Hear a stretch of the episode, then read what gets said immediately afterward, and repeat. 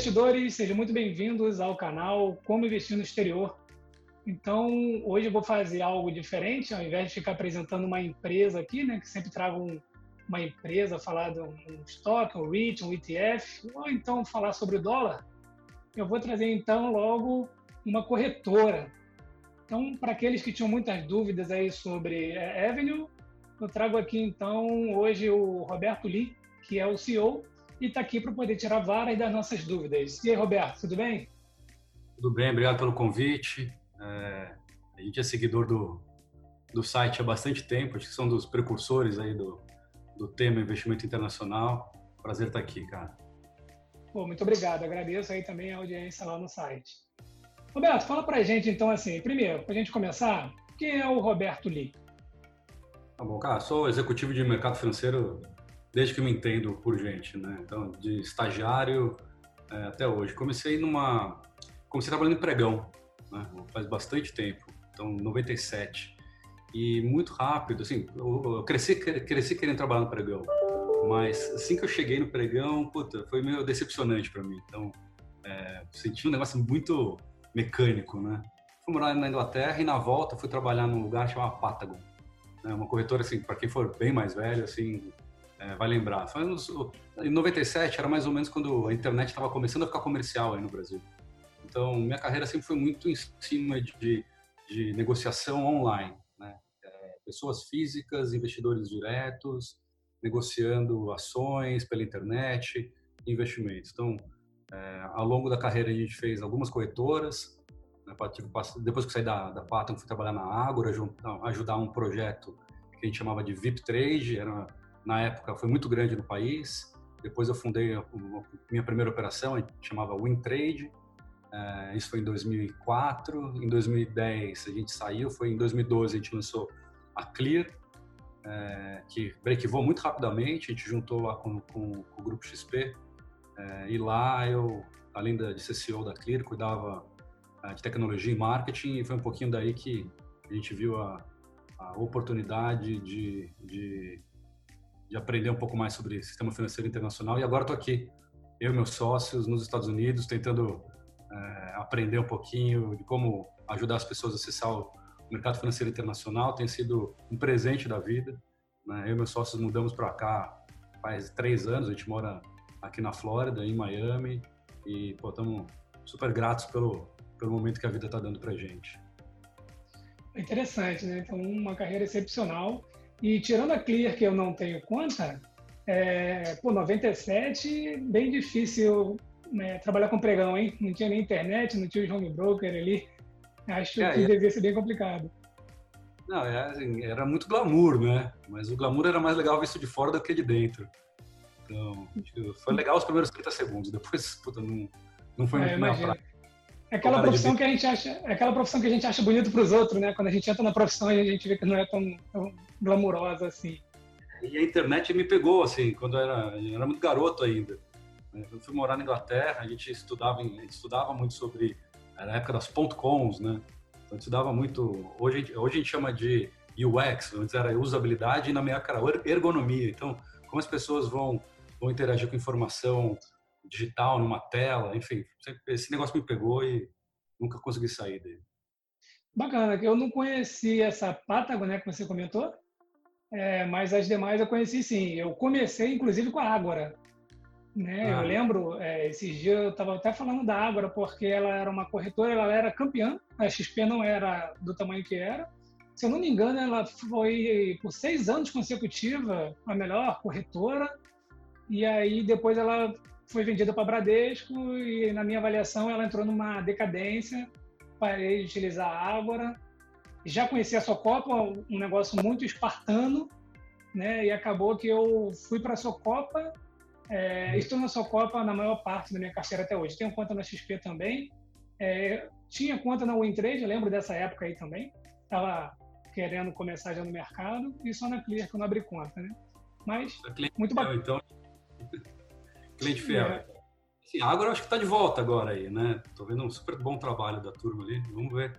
Tô otimista. Acho que tem uma turma boa com vontade e sangue no olho. Vamos recuperar é, aquela. Eu, eu tenho recebido os e-mails ali, mas vou confessar que para o usuário ainda não está empolgante. Vamos lá, mas vamos acompanhando, né? Chega lá, vamos torcer. Tá, e, e sobre a Avenue, né? Como que você foi parar aí na Avenue, então? Quem é que, que tá aí por trás da Avenue com você e os seus sócios que você comentou, se você puder falar pra gente, né? Cara, quando a gente estava, é, assim, em 2014 para frente, a gente começou a ver um fluxo é, financeiro de pessoas que estavam investindo, sei lá, em poupança, em produtos muito pouco eficientes, para o sistema independente de, de, de investimentos. Então, corretoras, né? É, eu lembro, não sei se você vai lembrar na época, tinha uma campanha que a gente chamava de desbancarização, ainda trabalhava ali com, com a... E de lá para frente a gente viu um fluxo enorme financeiro. O que foi o efeito desse fluxo enorme? É, bom, primeiro a indústria muito feliz, mas eu observei um, uma tendência que era, uma tendência não, eu observei um problema, que era os produtos financeiros de mais eficiência começaram a ficar raros, começaram a acabar. Né? Então, a gente viu os fundos de investimento mais tradicionais todos se fecharem, os produtos a LCIs, LCAs ficando mais raros nas prateleiras, né? É, enfim, quando a gente tirava uma foto de cima da sociedade, eu via lá, assim, qualquer investimento, qualquer, é, assim, investimentos one-on-one, você tem preservação de capital, geração de renda e crescimento, né? Risco. O que a gente viu é que esse miolo começou a ficar muito raro. Então a pessoa ficava numa, num produto muito básico, tipo uma, um tesouro direto, ou ia para outro lado para uma nota estruturada. Esse miolo aqui a gente começou a acabar. Né? E a gente viu muito do cliente private mudando a carteira inteiro para fora. E quando comecei a analisar essa, essa, este movimento, eu percebi duas coisas. Um, este movimento de acessar o sistema financeiro internacional era importante para todo mundo. Um, porque o juro estava caindo no país, né? É, o diferencial, o CDI no, no, Brasil começou a não, o rentismo no Brasil, né? Começou a não ser tão benéfico, uh, os clientes maiores, os fundos, todos começando a acessar o sistema financeiro internacional, e o varejo, aquele para quem a gente dedicou a carreira inteira, com zero acesso, nenhum tipo de acesso. E mais, a gente começou a perceber que esse não era um movimento só brasileiro, um movimento do mundo inteiro. Né? Principalmente na, na, América Latina, ninguém tem acesso, assim, o acesso é muito rico. Ok, tem alguns países que são mais abertos, mas de forma estruturada, tinha uma super demanda, hoje começou a ver, vai acontecer uma super demanda internacional né, para acessar o sistema financeiro americano.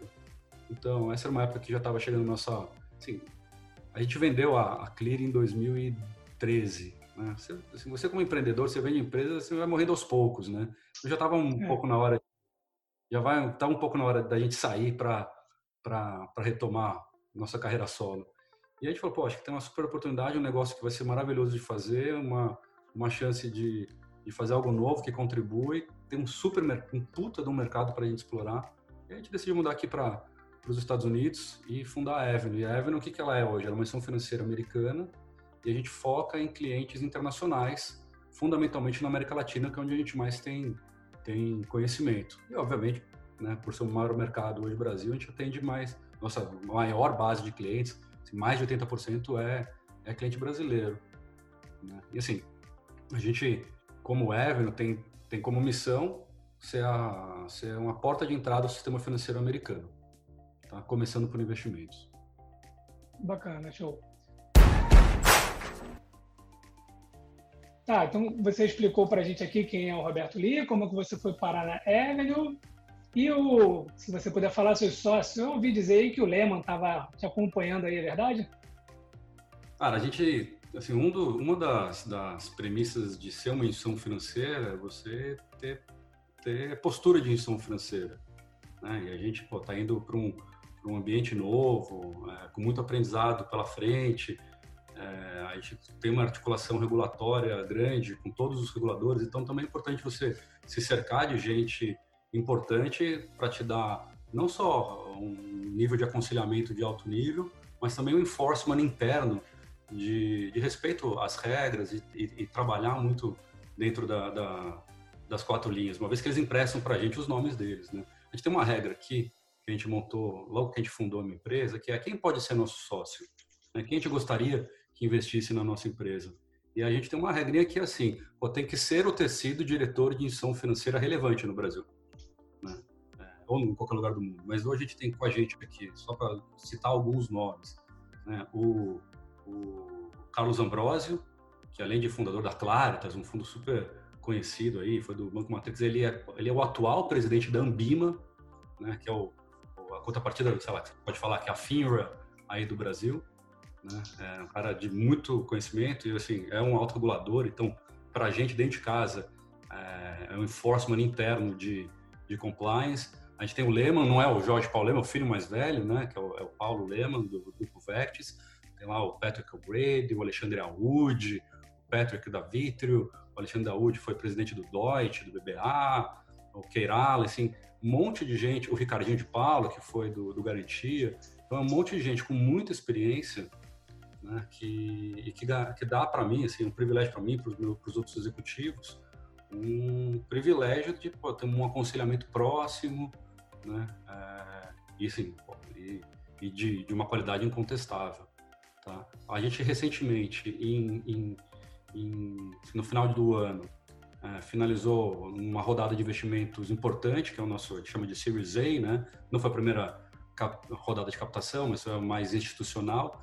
Nela entrou um fundo que chama eBricks, um fundo bem conhecido aí é, na América Latina, no Brasil. Também uma turma de super alto nível, que ajuda muito a gente não só no aconselhamento, mas também no nível de governança importante. E fez um, a gente fez um funding na empresa, pô, fundamental, é, ainda mais pensando no que a gente está no mundo que a gente está vivendo hoje. Então, ter caixa robusto para a instituição financeira é algo muito importante. Né? E contar com, com suporte gente de credibilidade, que já surfou muitas, muitas crises. Né? Eu já surfei várias crises, mas é, é diferente de você surfar uma crise com 20 e poucos anos e uma, uma crise chegando nos 40, como com um empresário um pouco mais experiente, um pouquinho mais de experiência. Então, ter esse compartilhamento e, e um fundo institucional dando segurança financeira para a gente também é importante. É muito bacana. Esqueceu de falar aí do BP Milhão, né? Que é um, um blog que fica aí falando dos demais. é, brincadeira. Mas é, é, importante trazer aqui para gente essas pessoas, justamente porque é a credibilidade, né? Às vezes a gente vê um produto novo no mercado e aparece um nome e não sabe quem está por trás e fica meio com, com o pé atrás ali dessa novidade, né? Mas é, realmente aí tem um, tem um bom time aí uh, é, te dando, se dando suporte. Se eu puder complementar, é, esse claro. time, assim, além, obviamente, de tudo isso que eu falei, ele traz experiência, né? Então, todo que conhece muito bem o público, né? sabe o que está fazendo, sabe de onde veio para onde vai. Né? Então, acho que isso e, e, e, mais acesso, como, como nossa missão é dar acesso ao sistema financeiro americano, né? acesso também não é só sistema, tecnologia, preço, acesso também é, é segurança, né? Para se sentir seguro, no ambiente seguro, que tem história por trás, que tem gente que com nome, com reputação. Então, para a Evelyn é muito importante. Muito bom, muito bom trazer esse ponto aí para a gente esclarecer. Bom, então você comentou aqui já, né, que é, a Evelyn foi criada e o propósito é atender os brasileiros, esse gap que tinha aí, né, entre o pequeno investidor e o investidor já private. E lá no, no meu site, né, no comoinvestirnoexterior.com, tem muitas pessoas que perguntam porque exatamente porque ainda é uma novidade. O próprio mercado americano, investimento no mercado americano é uma novidade para o brasileiro e a Avenue também é uma novidade, né? Como que você tem feito esse marketing direcionado para os brasileiros? Ah, então, assim, igual você falou, é um assunto muito novo e não é só um assunto muito novo para pessoas físicas, ele é um assunto novo no mundo, né? Então, a gente tem que encarar vários, vários, vários desafios, inclusive desafios regulatórios. Né? Então, embora a gente seja uma instituição financeira americana, como a gente capta clientes fora daqui, é, né, tem algumas regulações que a gente precisa respeitar. Especificamente no Brasil, né, é, a regulação entende que para você solicitar o cliente, falar com ele, você deve contratar uma instituição financeira brasileira. Tem uma instrução, a instrução número 33, né, é, que diz claramente isso. Ó, você precisa fazer uma, uma solicitação, né, um marketing, para ficar com um linguajar mais, mais, mais transparente, mais, mais fácil de entender, você precisa contratar uma instituição financeira participante do sistema de distribuição basicamente uma corretora, uma distribuidora de valores. Tá?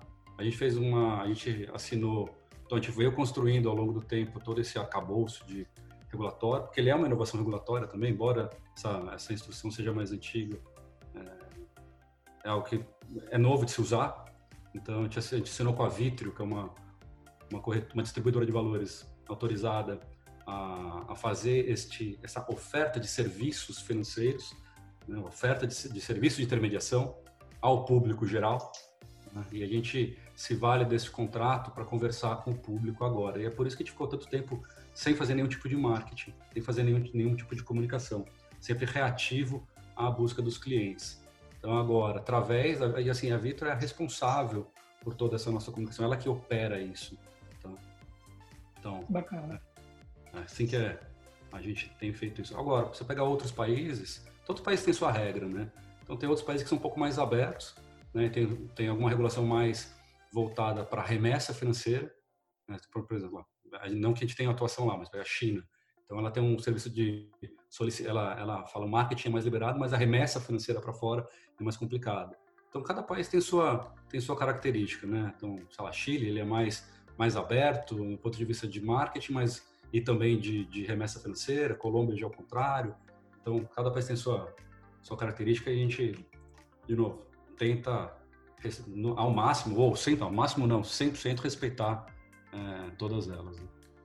Até pelos sócios é, que a gente é, esse é outro ponto importante, né? Eu já estudei um pouco do compliance, sei como é que tem que ser é, esses assuntos aí e é aquilo, né? A gente está falando de dinheiro, né? A gente está falando de vidas inteiras aí de economias, então realmente tem que ter é, tudo certinho, todos os. Eu lembro da da Toves, né? Quando ela teve que ser fechada lá, enfim. Então é sempre é. bom a gente garantir aí, é, se certificar de que está tudo tudo em dia com onde a gente está deixando o nosso dinheiro lá. É, e assim, o sistema financeiro internacional é novo para o latino, né, para o brasileiro. Então, então, o que, que ele tem que buscar numa instituição financeira? Bom, ela está regulada? Né? Quem são os reguladores americanos? Aqui você tem o FINRA, que é quem autoriza seu funcionamento. Você tem alguns seguros, né? o SIPC, que é como se fosse uma espécie de FGC, vai? Não, não é um negócio desse, mas ele cobre falhas de corretoras, né? É, e aí você tem, assim, o cara que está te atendendo é certificado, então, está cumprindo todas as regras de Know Your Customer, de AML, de suitability, que é muito importante. Então, tudo isso é, é, é, importante porque, senão, assim, a gente já viveu muito no passado, principalmente na América Latina, um monte de ofertas meio duvidosas. Né? O cara que, pô, tá na, em, em paraíso fiscal, acessando o investimento nos Estados Unidos, e aí você investe, manda dinheiro via Paraguai, então ele está meio que arbitrando todas as regulações. Para a gente é importante ficar muito claro, né? É uma instituição financeira americana que atende clientes que não são residentes aqui. Então esse é o nosso, esse é o nosso arcabouço, tá? Show de bola. Eu também recebo muita dúvida sobre os produtos que vocês operam, né? Por exemplo, aqui no Brasil a gente tem assim uma, vamos dizer, um gosto pelos IPO, né? É, aqui qualquer 3 mil reais você consegue entrar num IPO. Nos Estados Unidos já não é bem assim e acaba que algumas regulações são é, por corretora. Né? Tem corretora que não flexibiliza, outras para quem tem 250 mil. É, e vocês vão operar algum tipo de IPO? Vão operar ações de outros países? Os produtos que vocês têm para oferecer, quais são? Tudo isso faz parte assim, do. É, é, bem diferente. O mercado aqui nos Estados Unidos é bem diferente do, do, mercado do resto do mundo, porque ele é muito grande, né? Então, eu já entro especificamente em IPO, mas assim, o que, que são os produtos que a gente elege na nossa prateleira para ofertar de novo, entendendo que o nosso público, na sua absoluta maioria, nunca teve um investimento internacional, está fazendo o primeiro investimento fora pela primeira vez. A gente é muito fechado em suitability. Né? Será que o nosso produto é adequado? Né? Então a gente não negocia opções, a gente não faz produtos alavancados, né? a gente tenta é, não fazer mercados futuros. Por quê? Porque não é suitable. A gente acredita que para 99,99% ,99 dos clientes, esses produtos ainda não são suitable não tem conhecimento adequado para esse tipo de produto, pode ser uma bela de uma queimada de largada. Então, hoje, a gente oferece todos os produtos que são listados nas grandes bolsas americanas, incluindo NYSE e Nasdaq. Tá?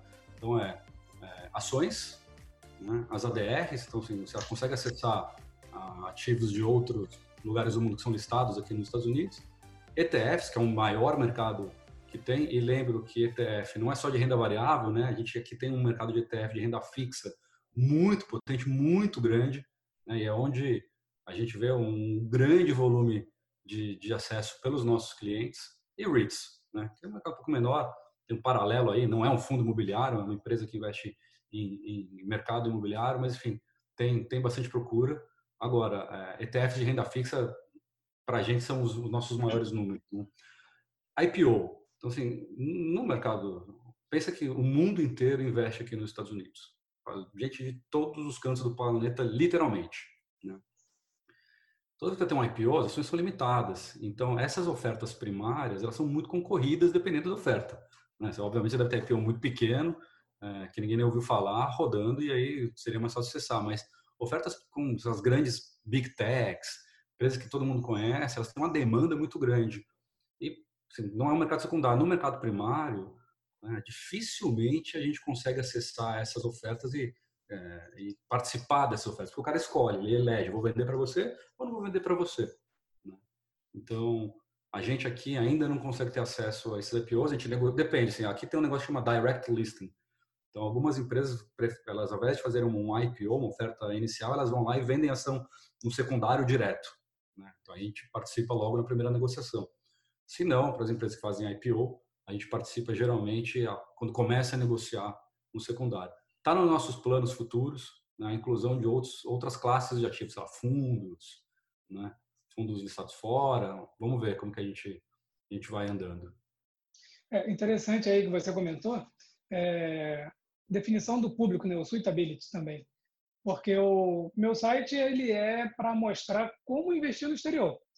Então, de vez em quando tem uma pergunta ou outra mais avançada lá, e eu respondo dizendo que não é o foco eu trazer aquele assunto avançado, justamente porque é um site voltado para é, introduzir as pessoas no investimento ao exterior. Então, é realmente como abrir conta, o básico ali, né?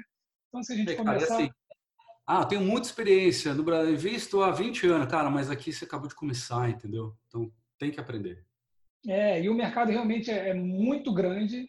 Né? Se você entrar no mercado dos ETF, então nem se fala. Então, até dominar realmente todo o mercado de ações de ETF de REITs, aí já, já se passaram 10 anos até você dominar esse mercado aí e toda a parte regulatória. Mas é, aqui no Brasil o pessoal acha que IPO é vai enriquecer, né? O cara vai entrar no IPO, a empresa vai subir, vai dar 3, 4, 5, 10 vezes uma nova Magazine Luiza aí.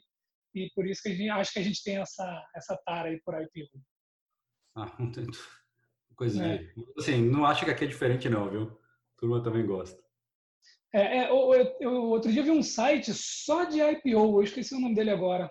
Eu vi ali é, é IPO quase todo dia tem aí, né? Então é, é troço de doido mesmo. Se o cara quiser operar só IPO, ele pode pegar isso como um ramo para ele estudar e ficar só no IPO, comprando e vendendo, arbitrando ali, mas enfim, não é o Tem de tudo, tem de tudo.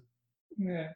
É, um outro pleito aqui que eu vejo dos brasileiros, né, porque é algo que o C6 Bank e o BS2 também recentemente introduziram, a questão do cartão de débito, né?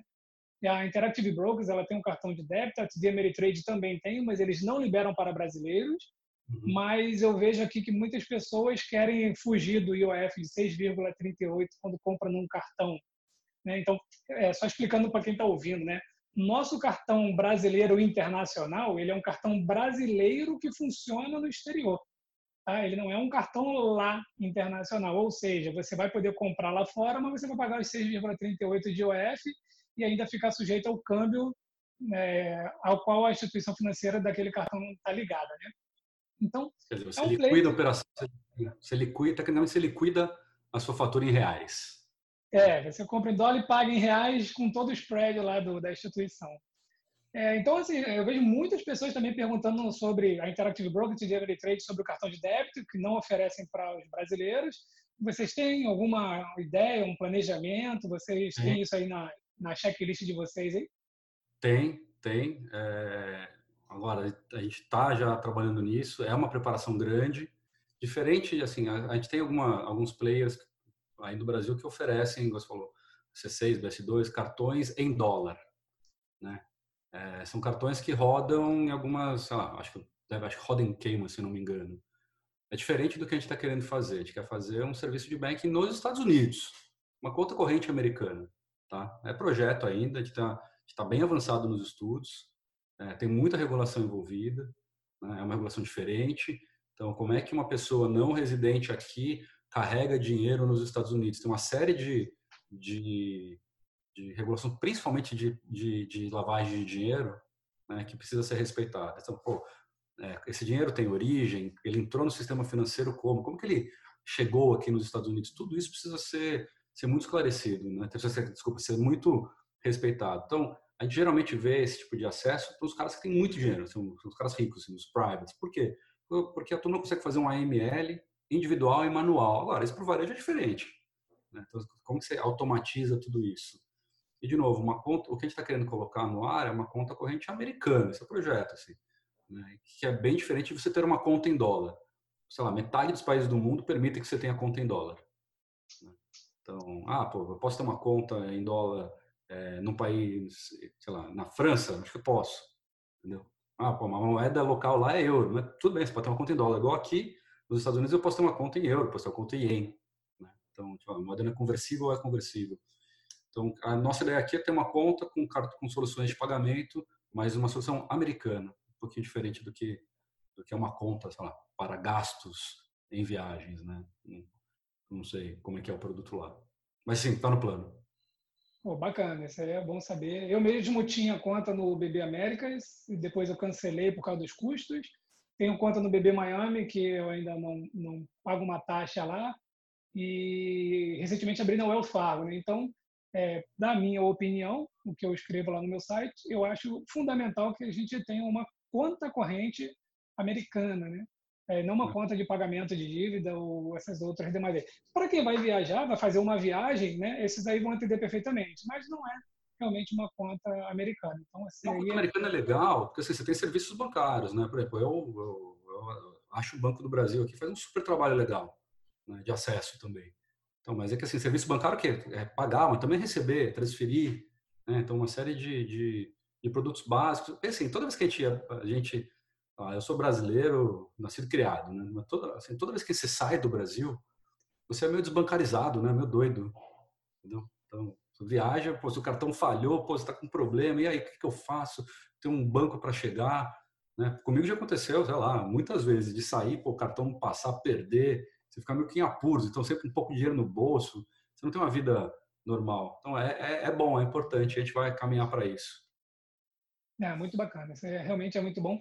Depois eu vou fazer mais alguns posts ou vídeos falando sobre isso lá, para a gente não se alongar aqui, as vantagens de ter esse tipo de conta aí. Então, vamos avançar aqui um pouquinho, vamos falar do dólar, né? A gente está num momento aí em que o dólar passou de cinco reais aí, de 5,15, está na máxima aí que a gente viu, nunca esteve tão alto, né? Existem vários aí analistas, entre aspas, aí, né, dizendo que vai acontecer. Então, é, na sua perspectiva aí, já operando aí fora, vendo tudo isso, tua experiência, o que você acha aí do, do dólar nesse momento e se vale a pena esperar o dólar baixar para começar a investir no exterior? Tá. Bom, primeiro disclose importante, eu não sou economista, tá? Mas nem os caras que são economistas acertam, eu nem me atrevo a tentar acertar, mas posso dar um depoimento. Eu tenho 40 anos, na minha idade adulta, se a gente for cortar, assim, sei lá, de três em três anos, que é o lá, um tempo de investimento, eu vi o dólar fazer uma direção só que foi para cima. Tá? Então, o que, que eu quero dizer com isso? Eu acho que à medida que o mundo foi se globalizando, e não é uma questão de, de brasileiro, tá? vale para qualquer povo do mundo. À medida que o mundo foi se dolarizando, né, foi se globalizando, ele também foi se dolarizando. Então, os custos das classes médias, médias altas e de várias sociedades, inclusive a brasileira, são muito dolarizadas. Né? Então, é, hoje em dia, eu acho que diferente de 10 anos atrás, né, aí para quem mora no Brasil, a vida tem mais, menos a ver com o IPCA, menos a ver com a inflação e mais a ver com o dólar, né, em certa medida. Então, ela é 30% que está no dólar, 50, 100, não sei, mas ela não é só não é só a inflação que reflete, mas os custos do dinheiro, o, né, o, o valor do dinheiro das pessoas. Então, ter exposição internacional não importa no tamanho, não importa no, no na, na, cotação, é importante. Né? Então, o que, que acontece quando o dólar sai de 2, como estava poucos anos atrás, para os 5 atuais? Cara, seu poder de compra global, e não acha que você tem poder de compra global só quando você viaja, né? quer vir para Disney. Não, é no seu dia a dia, no pão que você come aí. Né? Mas seu poder de compra global, seu, seu custo, o valor do teu dinheiro cai. Né? Cai, cai a ponto de te retirar do jogo. Então pensa o seguinte, assim, pensa uma indústria. Né? Essa indústria compete com uma outra indústria que está lá na França ou que está aqui nos Estados Unidos. Pô, o custo do dinheiro desse cara está diferente, entendeu? O valor do dinheiro desse cara está diferente. Então, o jeito que ele renova o parque industrial dele, o jeito que ele compra outros equipamentos, o jeito que ele se educa, pô, ele tem mais uma vantagem competitiva que a moeda. Então, a gente tem uma, uma nação que tem uma poupança puramente em reais, é perigoso.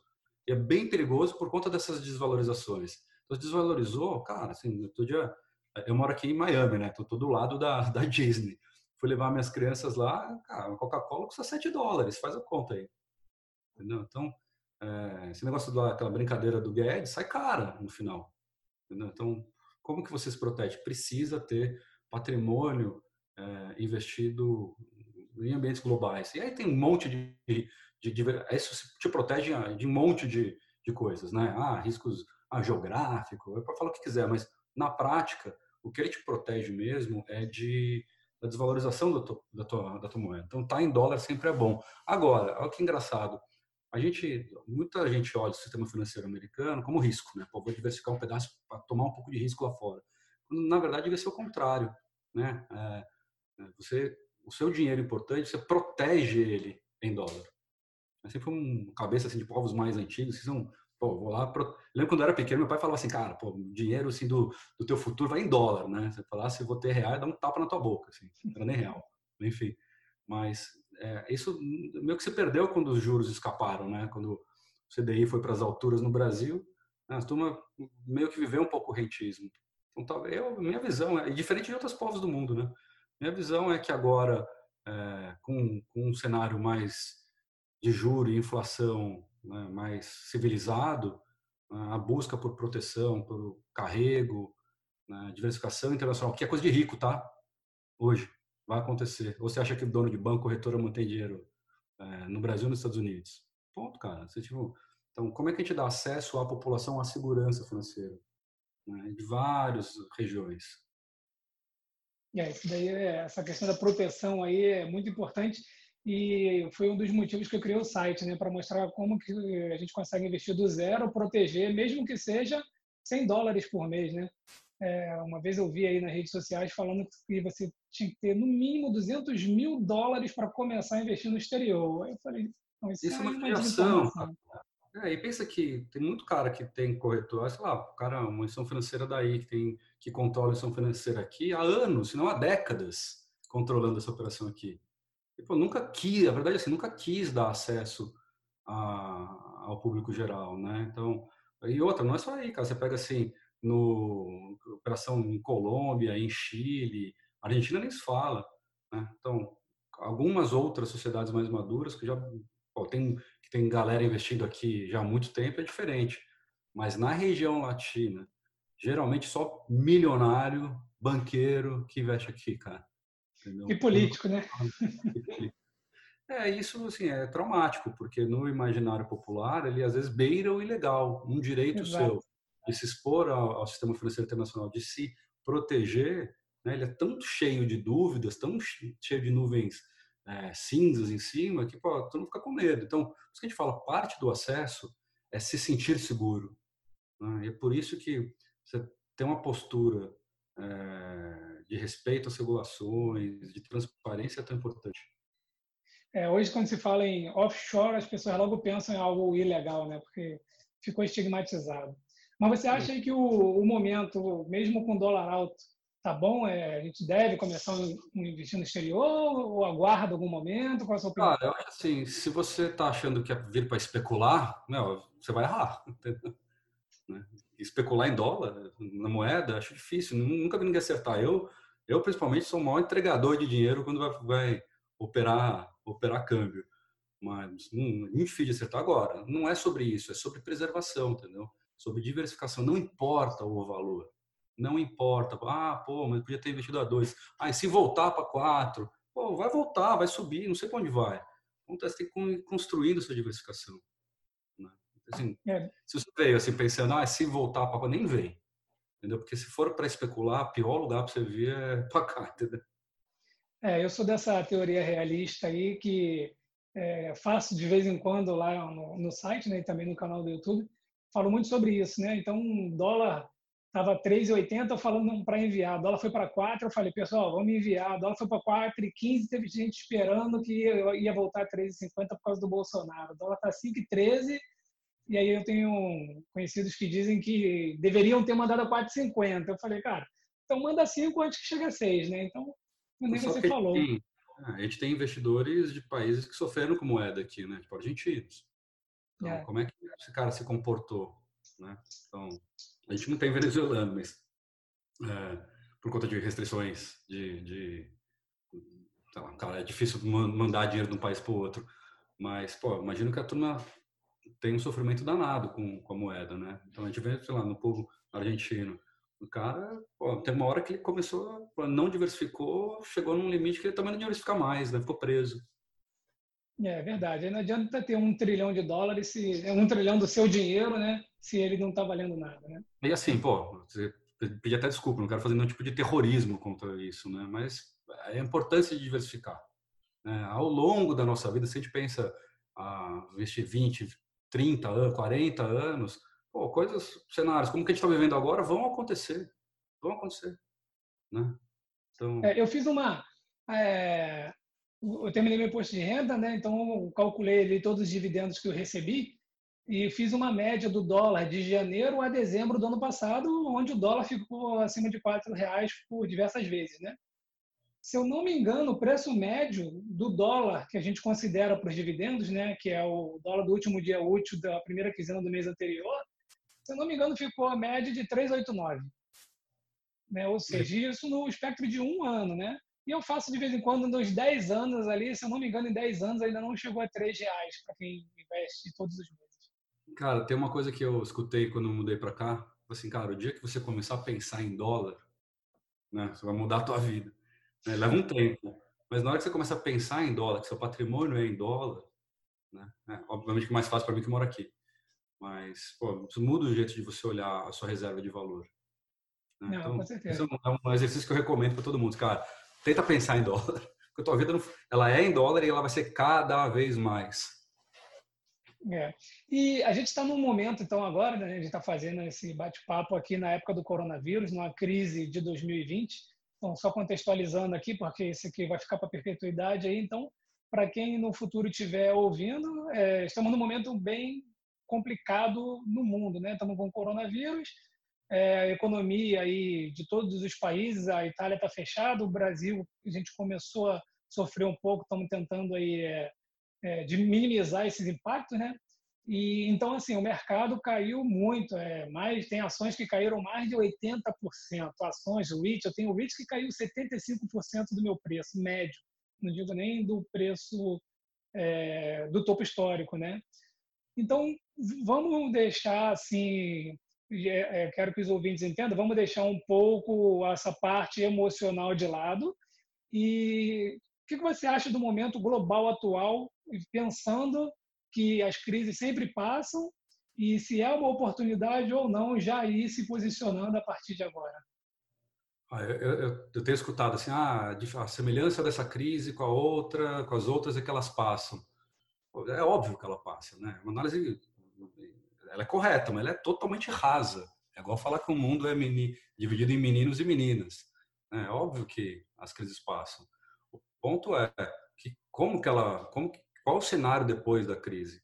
Né? Como é que a, a, equação social fica depois de uma bagunça dessa que a gente está vivendo? Ninguém sabe ainda, né? Então, está talvez no meio dela, né? ou pior, talvez no começo dela.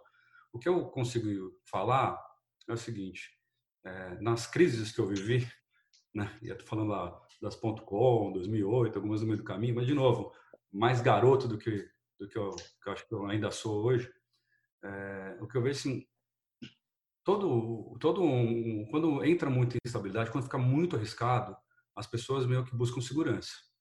Né? E uma semelhança que eu vejo dessa crise, que eu estou observando para as outras, é, cara, o capital tem fluído para o sistema financeiro mais robusto de todos. Né? Então, é um negócio que a gente fala assim, flight to quality, né? Então, fundos grandes, grandes investidores, o que você faz no momento de muito risco, que você não sabe se vai subir, se vai cair, se vai virar pó, se é a última crise de todas, que o mundo vai acabar? Não, cara, você vai para a segurança. Então, a gente tem visto de todos os lados do planeta o, o dinheiro fluindo, vindo assim para o sistema financeiro robustos e o americano é, talvez o maior deles. Né? E o que eu acho que é, cara, você tem que é, ter esse tipo de acesso. Se você vai fazer o move ou não é outra coisa, mas acesso, você tem que ter esses instrumentos de, de proteção à sua mão. O que eu vejo é, assim, tipo, nos meus 25 anos de carreira de, de mercado financeiro, de novo, sempre trabalhando com, com pessoa física, é, é uma tendência você querer recuperar no ativo que te, te machucou. Então, assim, pô, se eu perdi dinheiro com a ação A, eu vou recuperar com a ação A. Se eu perdi dinheiro com o fundo de investimento XYZ, eu quero recuperar com ele. Essa é a pior coisa que você pode fazer, porque o que uma crise deixa é uma mudança de cenário. Ela chacoalha tudo, depois tem que olhar como é que está. Né? E quem são os ambientes mais prósperos, mais, mais saudáveis para a recuperação? O que eu vejo nessa crise aqui, que acho que é uma, talvez seja uma crise de liquidez. Né? Então, pô, secou todas as linhas de receita e não secaram as linhas de custo. Então, todo mundo buscando liquidez. Né? No mundo inteiro está ativando as linhas de crédito. Né? Então, assim, o que, que eu acho que a gente tem que ver agora? Assim, quais são os países que, conseguir, que vão conseguir, os sistemas financeiros vão conseguir dar muita liquidez para o sistema, que vão dar muita liquidez para as empresas, para as pessoas, para o MIDO, para a empresa grande, pequena, banco, né?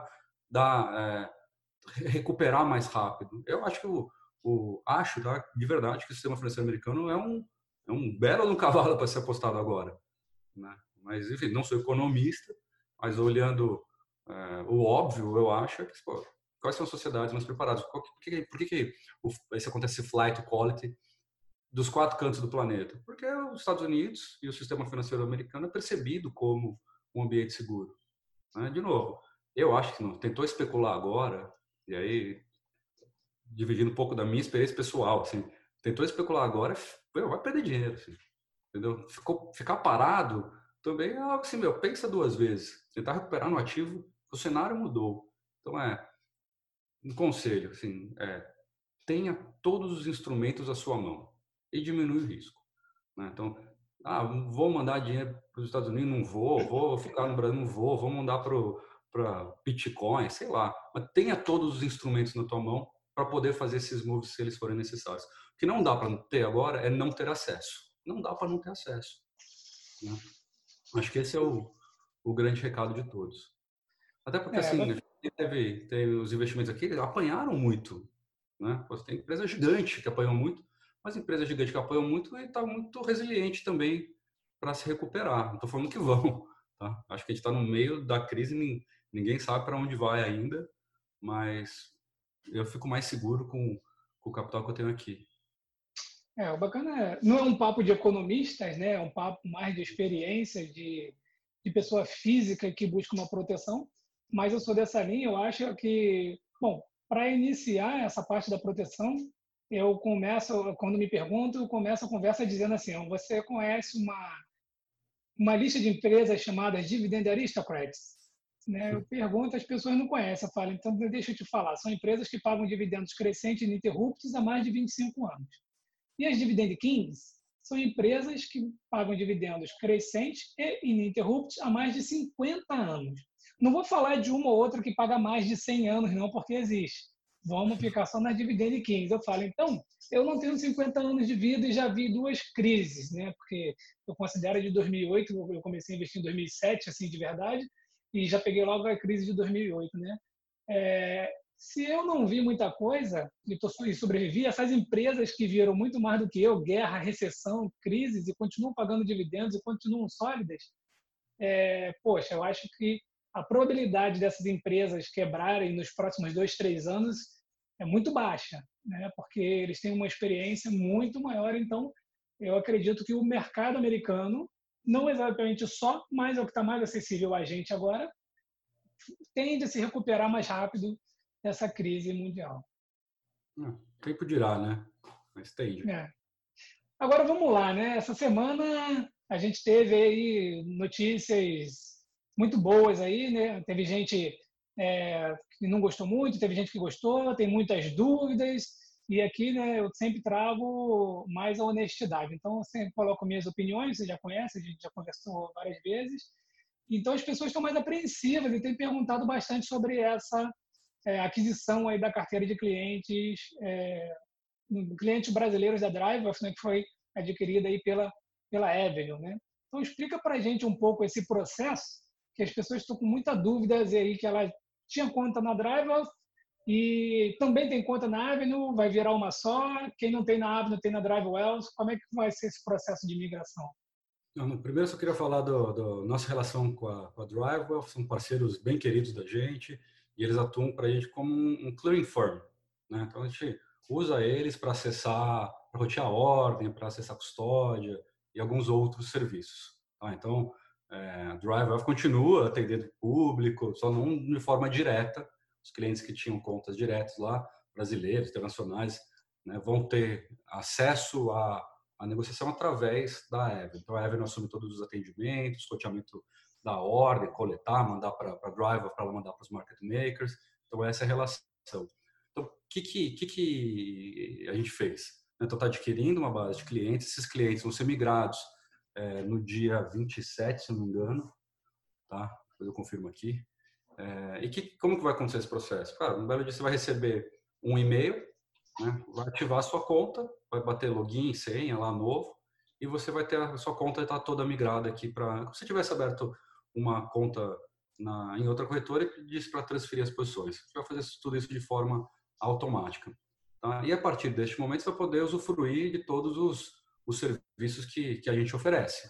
Tá? Como se tivesse aberto uma conta agora e começasse a, a utilizar os nossos serviços. Tá? Clientes que já são deles passam a ser atendidos por nós. É uma compra de, de base de clientes pura, simples, sem grandes segredos.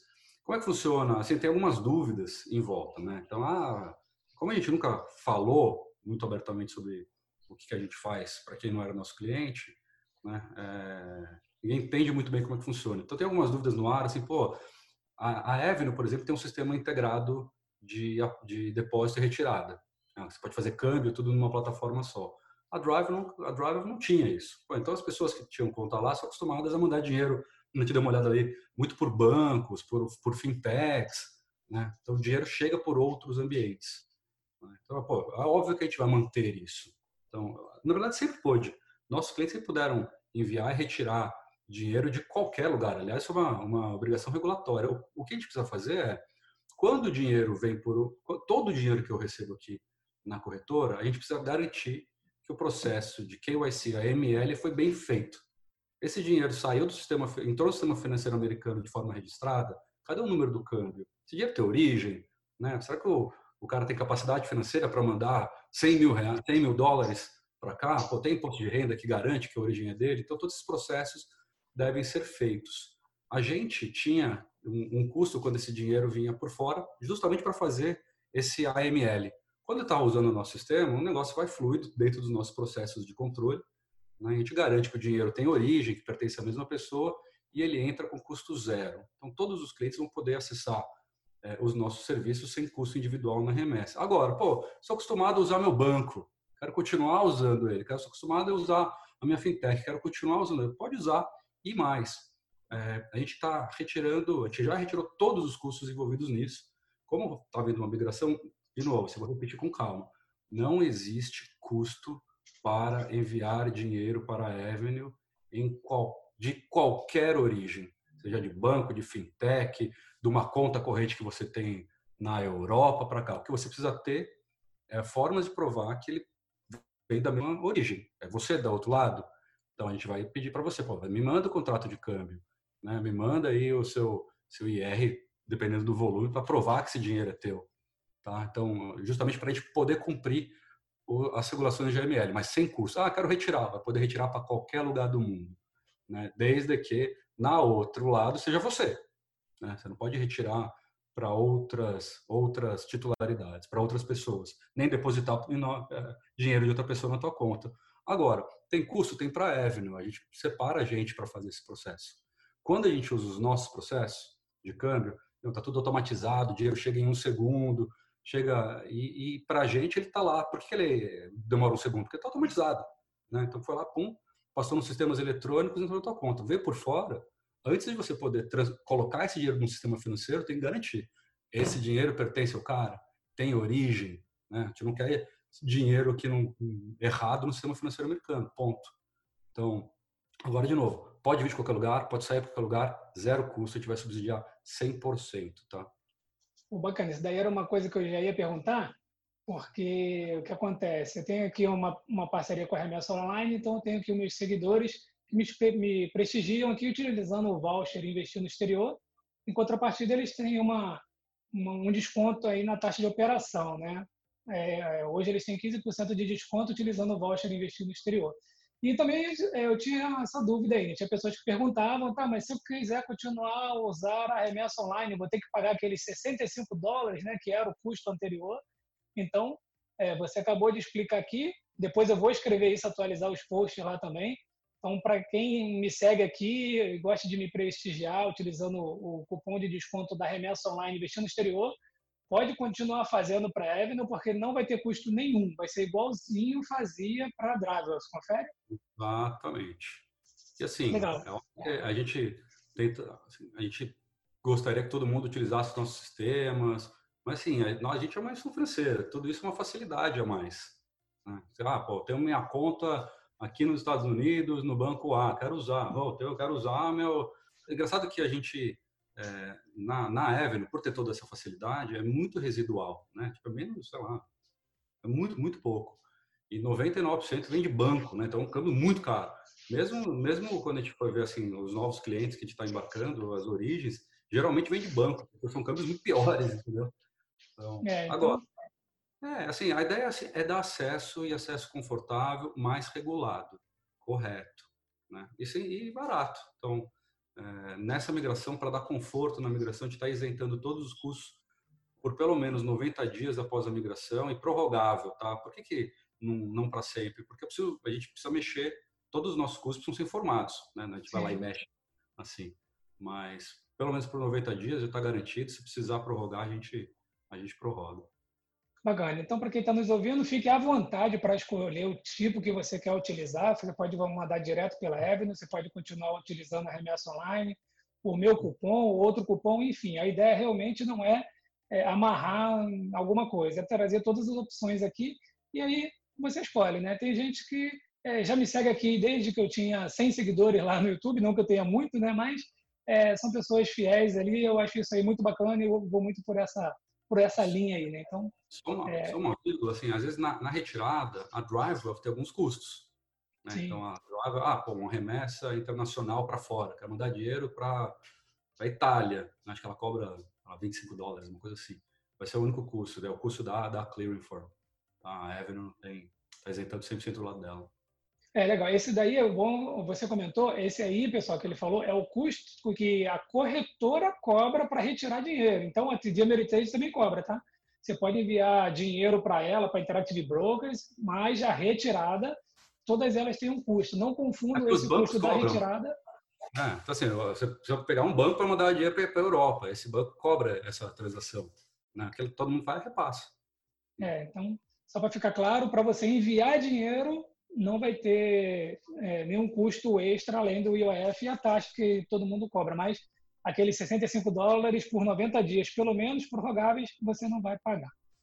Bom, então, ainda, é, ainda falando um pouquinho sobre custo, a gente viu aí uma onda de corretoras zerando, né? As corretagens, custódia, mínimo para abrir conta, a Interactive Brokers continua cobrando corretagem, mas não tem mínimo para abrir conta. A TD Ameritrade também deu uma zerada em tudo. A Charles Schwab, que é gigante, ainda não diminuiu é, o mínimo para abrir conta. E a Avenue já não cobra mínimo e também não cobra custódia, mas ainda tem uma, uma corretagem, né? O que você tem para falar aí para a gente sobre essa corretagem? Ó, assim, definitivamente, é, o mundo de, de corretagem partido para zero é uma tendência, tá? É, e a gente acompanha ela muito de perto. Aliás, você sabia que a primeira corretora aí, assim, a zerar uma corretagem no Brasil foi foi a Win, né? Até te mandei um link agora aí. Então, em 2010 a gente já trabalha, a gente já fez os seus primeiros experimentos com corretagem zero. Então, eu sou muito acostumado a isso. Agora, é, eu, a gente já viu histórias boas e ruins nisso. Então, eu sou da opinião que você cresce para baixar custo. O cara que baixa custo para crescer, geralmente dá problema.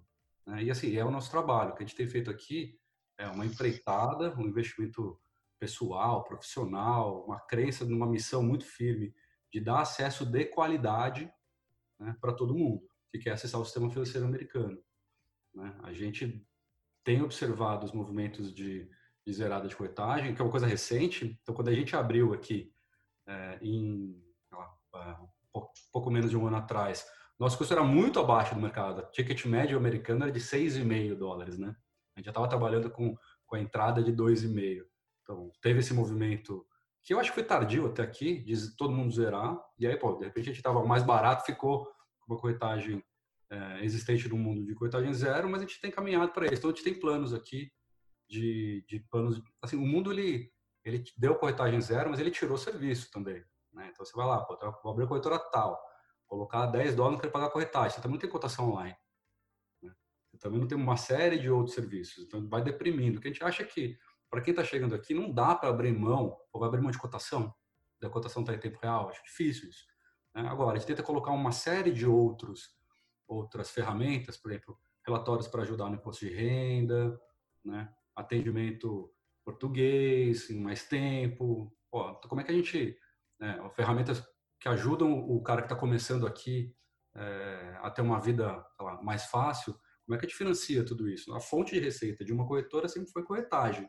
Tem outras fontes de receita acontecendo no mundo. Então, quando você está numa corretora que tem um bilhão de clientes né, e ela fica roteando ordem, então uma outra fonte de receita ela vender o fluxo dessa ordem. Agora, você cresceu para chegar nisso. A gente ainda não tem esse, vamos chegar lá. Né? O que a gente tem estudado aqui são outras formas de, de, de cobrança, a gente deve caminhar para elas, talvez planos de subscription, né, de assinaturas, mas o que a gente tem hoje é uma coetagem que para ordens até mil dólares a gente cobra 2,50, é bem baixo, né, bem de acesso. De mil até dois mil dólares, 5 dólares e acima de dois mil dólares a gente cobra 10 dólares.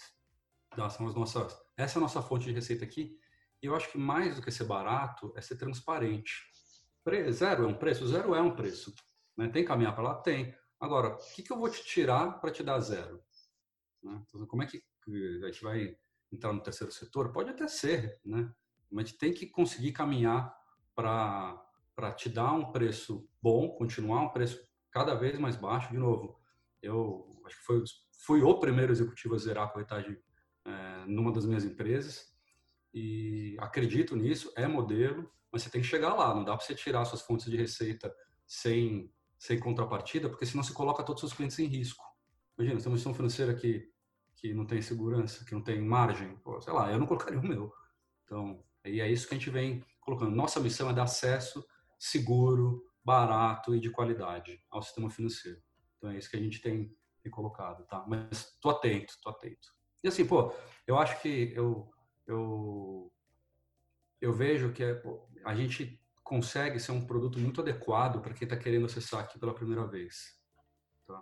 Obviamente, cara, tem é, corretoras que têm anos, um mil, bilhões de clientes, tem, cara. Né? Tipo, e, eu acho, assim, eu, eu tenho conta no Interactive Broker, eu tive conta na TD, acho, acho animal, são, são, são nossos benchmarks, eu acho super legais, só que elas são para outra coisa, entendeu? São para outro tipo de investidor. Ah, pô, cara fazer opções, negociar futuros, beleza, não é isso que a gente está se propondo a fazer. A gente está se propondo a ajudar quem quer começar. Então, tá nosso slogan, né? A sua primeira corretora nos Estados Unidos. Então, é isso que, é isso que a gente se propõe a ser. É, isso aí é legal. É, sendo bem sincero, né, as pessoas que me perguntam, eu digo que o, o, o preço zero é sempre melhor.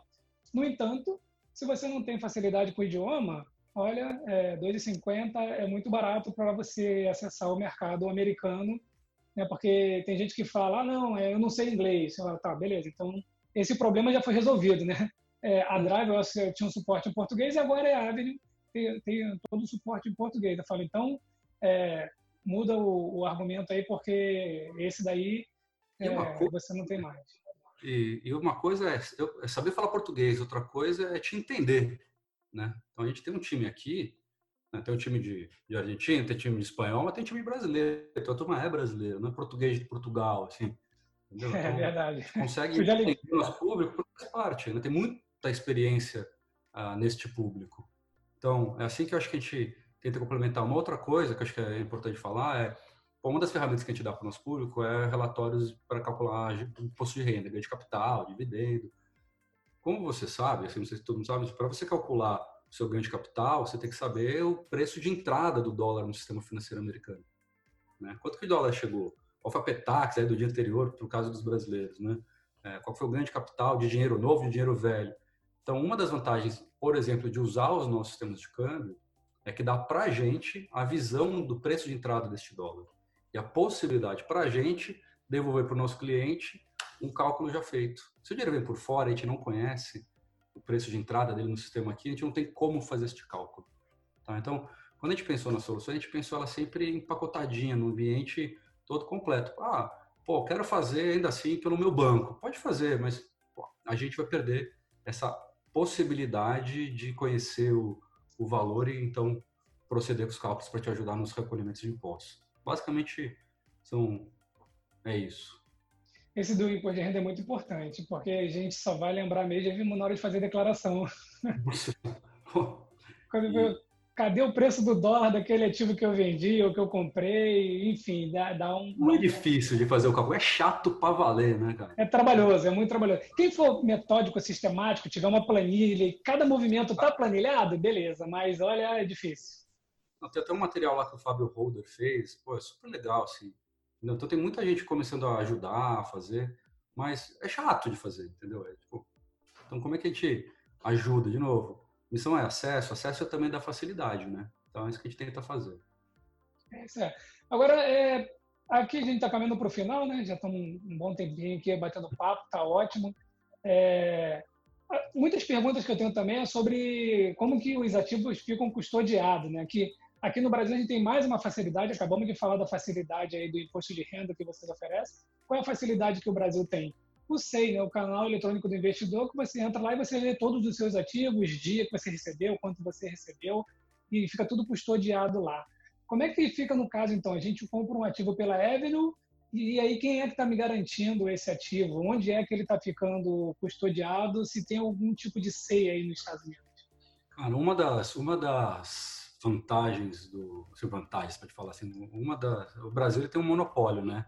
Então, a gente tem aí a B3 que ela controla, quando a gente fala assim, a bolsa, né? Ela é uma bolsa, um ambiente de negociação, ela é uma depositária onde os, as ações ficam guardadas e ela e ela compensa as operações também, então controla tudo. Então, onde ah, você compra, onde você negocia, onde você guarda e onde você paga pelo que você comprou. Uma das vantagens do monopólio, pode falar que existe vantagem, é que pô, ele vê tudo. E por ver tudo, ele consegue te dar esta visão. Ó, oh, essas aqui são as ações que você tem aqui com a gente. Tá? Então, imagina, você pode ter conta em 20 corretoras diferentes. Né? Comprei ação tal. Bom, no final, todas estão guardadas no mesmo lugar. Então, por isso que dá para fazer o SEI. Porque nos Estados Unidos é bem diferente. Né? Então, é um mercado muito fragmentado. Pensa que a quantidade de bolsas que a gente tem aqui é um negócio sem noção. E mais ainda, a quantidade de centros de custódia, de, né, de, de, ambientes de negociação, desculpa, é maior ainda. Então, uma das desvantagens do mercado americano é que você não tem a possibilidade de fazer um SEI, entendeu? Então, que, e como é que funciona aqui? A gente tem um negócio chamado street name. Assim como aí no Brasil, quando você compra uma ação, ela fica custodiada em nome da corretora, mas lá numa caixinha aqui, onde a depositária, né, a empresa que guarda as ações, conhece o beneficiário final, Aqui, a depositária não conhece o beneficiário final. A visão dela, justamente por toda essa, essa fragmentação, para na corretora, né? para no custodiante, desculpa. E aí a gente chama assim a street name. O que é street name? As ações que são compradas ficam lá para a visão da guarda no nome da corretora, vamos falar assim, só para facilitar a linguagem. Tá? E lá dentro, a corretora sabe quem é o dono. Então, assim, mas isso, ah, você continua sendo dono das ações. Por exemplo, quando você recebe um dividendo. Esse dividendo vem, é pago lá para o bolo inteiro, depois é roteado para você. Então, ela é guardada em street name sob o seu benefício. Tá? Então, como, ah, como é que eu consigo ver aonde eu tenho minhas ações? Vamos falar assim no caso da, da Avenue. Então, você comprou uma ação né, pela, pela, usando o nosso serviço, ação XYZ. A gente tem a nossa clearing lá, que é a drive-off. Né? Então, nos extratos da drive, você vai ver se eles batem com os nossos. Então, é como se fosse um SEI fechado, assim, vai. É, de novo, uma das vantagens de ter um, um sistema verticalizado, pequeno e assim, e, e, que pô, eu fiz minha carreira aí, né? É, sou muito grato, mas muito fechado também, é, de você poder dar um SEI de volta pro cara. Aqui, como é muito aberto, é muito fragmentado, a gente não, não, não tem como, entendeu? Ninguém tem a visão geral da coisa. E você pode também negociar dentro do seu próprio book. Então, mas enfim, aí virou um techniquez mais difícil. Então, é um negócio que a gente pode internalizar uma ordem aqui no Brasil, a regulação da bolsa não deixa, enfim. Mas aí já entrou no. Mas enfim, a ação fica no, fica no nome do custodiante, street name que a gente chama, né? mas sob o benefício do, do, do titular, sob o benefício do cliente. Tá? Então é mais uma. É mais uma é, como é que eu vou dizer assim, é mais, mais, mais uma importância, digamos assim, de escolher bem uma corretora, né? Sim, sim, sim. Esse é sim. é mais um motivo aí para a gente selecionar bem. É, não acha que é porque assim, aqui é o maior mercado do mundo que também não tem roubada, tem roubada também. Né? Tem que se proteger, tem que saber onde está indo. Né? Então, muita gente, tem gente boa, tem gente ruim também. Então, a gente vem aqui, ah, mas assim, é um sistema financeiro talvez o mais regulado, mais robusto, os mecanismos de proteção mais robustos, você tem que estar no lugar que está dentro do regulador, está dentro do, do, mecanismo de, regula de, de proteção, né? os SIPC, está tá registrado na FINRA, o cara, o cara que te atende tem Series 7, então, pô, se for atendido por alguém, fala, cara, qual é o seu CRD number? O cara vai ter que te dar, você vai lá no site da FINRA, bate o número e vai aparecer o nome do cara ali. Se não aparecer, pendura o telefone, entendeu? Então, assim, tem, tem todos esses aprendizados são importantes, são importantes fazer. E um deles é, é entender esse negócio do onde fica guardada a ação. Legal. Então, para finalizar, tem alguma novidade que vai vir aí para 2020? Tem, tem alguma coisa aí que você pode dar um spoiler adiantar para gente? Por mais do que eu já dei, bicho. ah, o, o, investidor sempre quer mais, né? O cliente está sempre querendo uma novidade. Não, a gente tem, tem, tem trabalhado para expandir o acesso. Né? Então, a ideia é acessar o sistema financeiro como um todo. Óbvio, com muita segurança, passo a passo, sem queimar largada, né, com muito suitability. Então, não, não espere que a gente coloque na prateleira produtos não suitable, mas a gente deve fazer é, produtos de advisor, robo-advisors, acesso a pagamentos. Então, tem um monte de, de, de ideias que a gente está trabalhando assim, dia e noite, com muita felicidade. Tem sido um presente da vida para a gente esse projeto, mas sempre com a missão clara, assim, dar acesso ao sistema financeiro. Né? Legal, bacana. Roberto, já estamos aqui um tempão conversando, a conversa foi muito boa, gostei muito de, de poder fazer esse, esse podcast aí com você. É, bom, o canal lá já está aberto, você já sabe disso daí, o site também. Você está sempre, quando possível, aparece lá e responde o pessoal. Isso daí é muito bacana também, porque eu, pelo menos, nunca vi nenhum pequeno investidor, a pessoa que às vezes investe 50 dólares, 100 dólares por mês ali, que tem mês até que não investe, poder ter é, o esclarecimento do CEO, né? Então, acho isso aí muito interessante. Agradeço muito a sua a sua vinda aqui no, no meu canal para poder falar sobre isso e estou aí a, a, aberta aí para quando você quiser voltar aqui, que trazer alguma novidade, fique à vontade. Não, valeu, eu quero voltar sim. E não, obrigado pelo convite. Quando sempre que precisar de alguma coisa, a gente está à disposição, sua, do, da turma que te segue. Né? Se puder ajudar, a gente sempre fica feliz. Pirovo, gente trabalhou, trabalha com varejo a vida inteira, é isso que move a gente, a gente está muito firme na missão, está muito alinhado com o que você fez a vida inteira aqui, né? Tentando educar o povo. Então, enfim, parabéns aí. Conta com a gente, quero voltar sim. Beleza, obrigado, forte abraço.